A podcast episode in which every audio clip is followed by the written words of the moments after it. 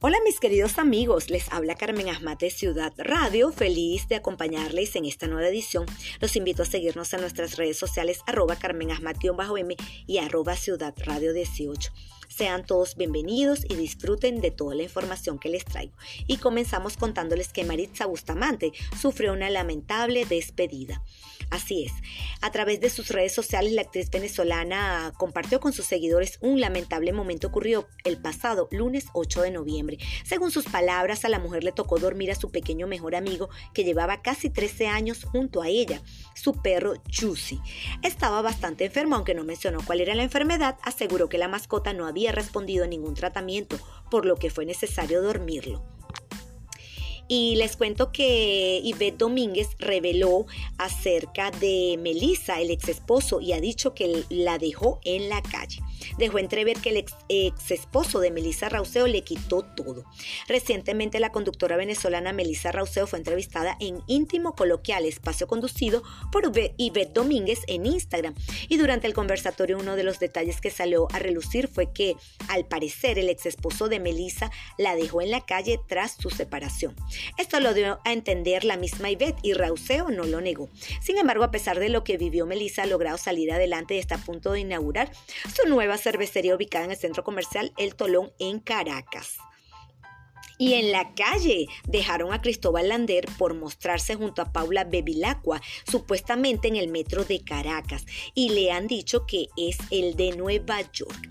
En las últimas horas, el polémico actor venezolano Cristóbal Lander se fue a sus redes sociales para postar un video en donde se le puede ver junto a su esposa, la también actriz Paula Bevilacqua, viajando según ellos desde el metro de Caracas sin tapabocas y yendo por la línea 1 eh, de Plaza Venezuela a Palo Verde. Sin embargo, a través de su cuenta oficial en la red social de Instagram, al publicar el material audiovisual, pues muchos eh, de sus seguidores le dejaron saber que ese no era el metro de Caracas, sino el subterráneo de la ciudad de Nueva York. Y ya oficialmente arranca la novena edición del concurso tailandés, el Miss Grand International 2021. Y el primer reto que tienen que enfrentar las candidatas es al voto popular. Miss Grand International 2021. Eh, la representante es Vanessa Coelho. Se fue a su cuenta oficial en la red social de Instagram para evitar, invitar a todos sus seguidores a votar por ella para ganarse un puesto en una importante escena con parte de la organización. Importante destacar que por cada like Vanessa obtendrá un punto y por cada vez que se comparta en un perfil tendrá tres puntos. Ya saben. Entonces, en materia internacional les cuento que Carmen Salinas está en terapia intensiva. La primera actriz mexicana, Carmen Salinas, fue hospitalizada de emergencia la madrugada de este jueves 11 de noviembre debido a un cambio de salud inesperado tras sufrir, al parecer, un derrame cerebral, según informó su familia en un comunicado. La familia Salinas les comparte que la primera actriz, la señora Carmen Salinas, atraviesa por una difícil situación de salud, razón por la cual permanece en el área de terapia intensiva donde médicos especialistas la atienden.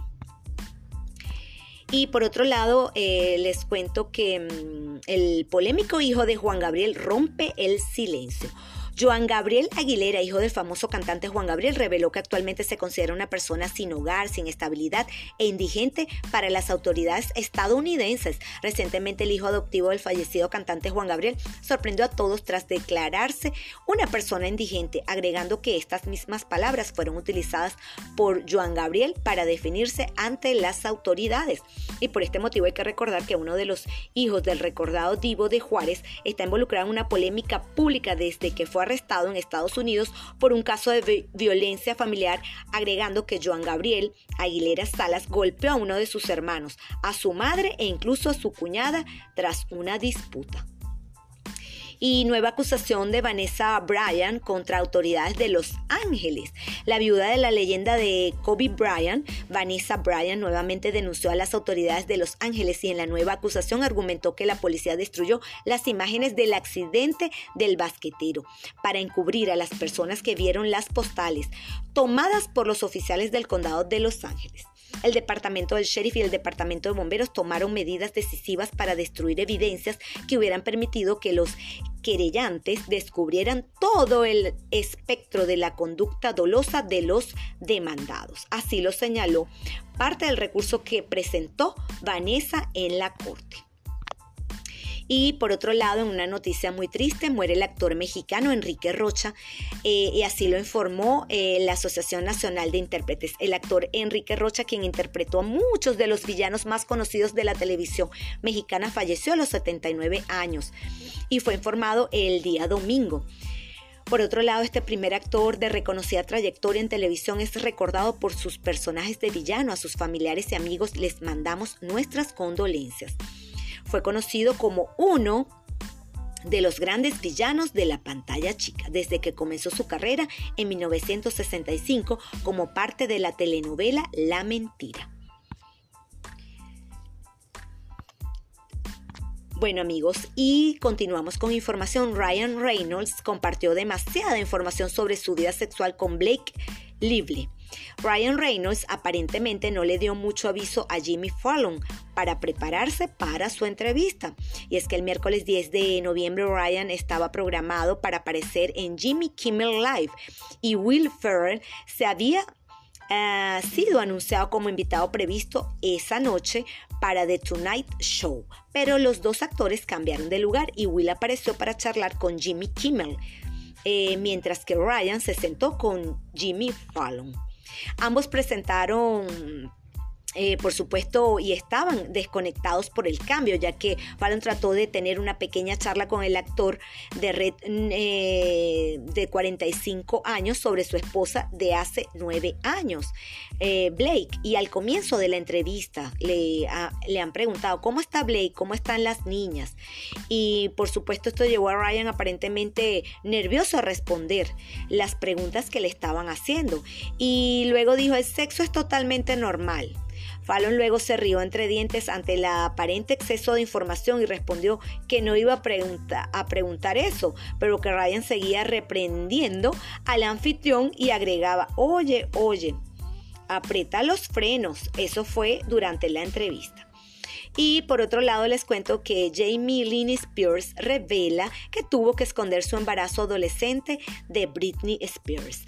Eh, Jamie recuerda cómo reaccionaron su familia y su equipo cuando les dijo que estaba embarazada a los 16 años.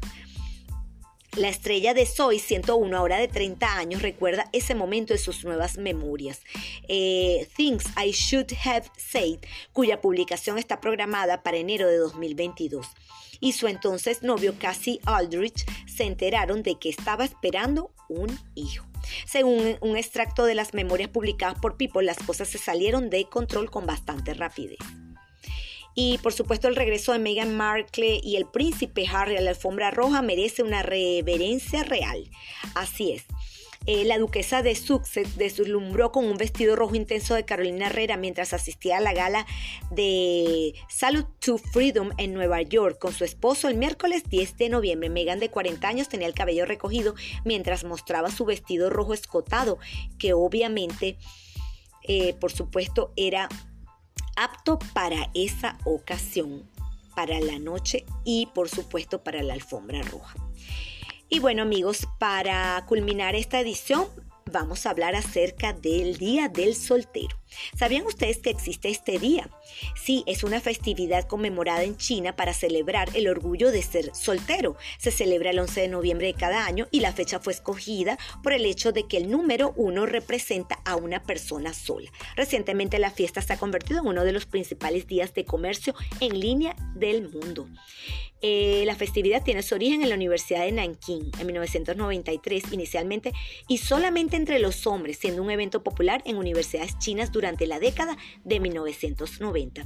Y desde entonces el Día de los Solteros se ha popularizado a través de Internet y ahora se celebra también en varios lugares fuera de China. La festividad ha crecido especialmente en el sudeste asiático y los clientes de los marketplaces de la SADA del sudeste asiático pidieron 6.5 millones de en el año 2017. En Indonesia, por ejemplo, el 11 de noviembre se denomina Hardball Lands. Día Nacional de las Compras en Línea y los principales minoristas en línea ofrecen grandes descuentos.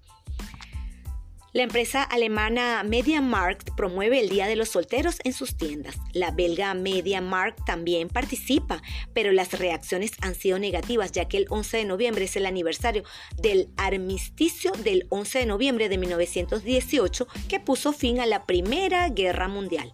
Y el día se asocia a una sombría conmemoración de los muertos de la guerra en Bélgica. Bueno amigos, esto ha sido todo por esta semana.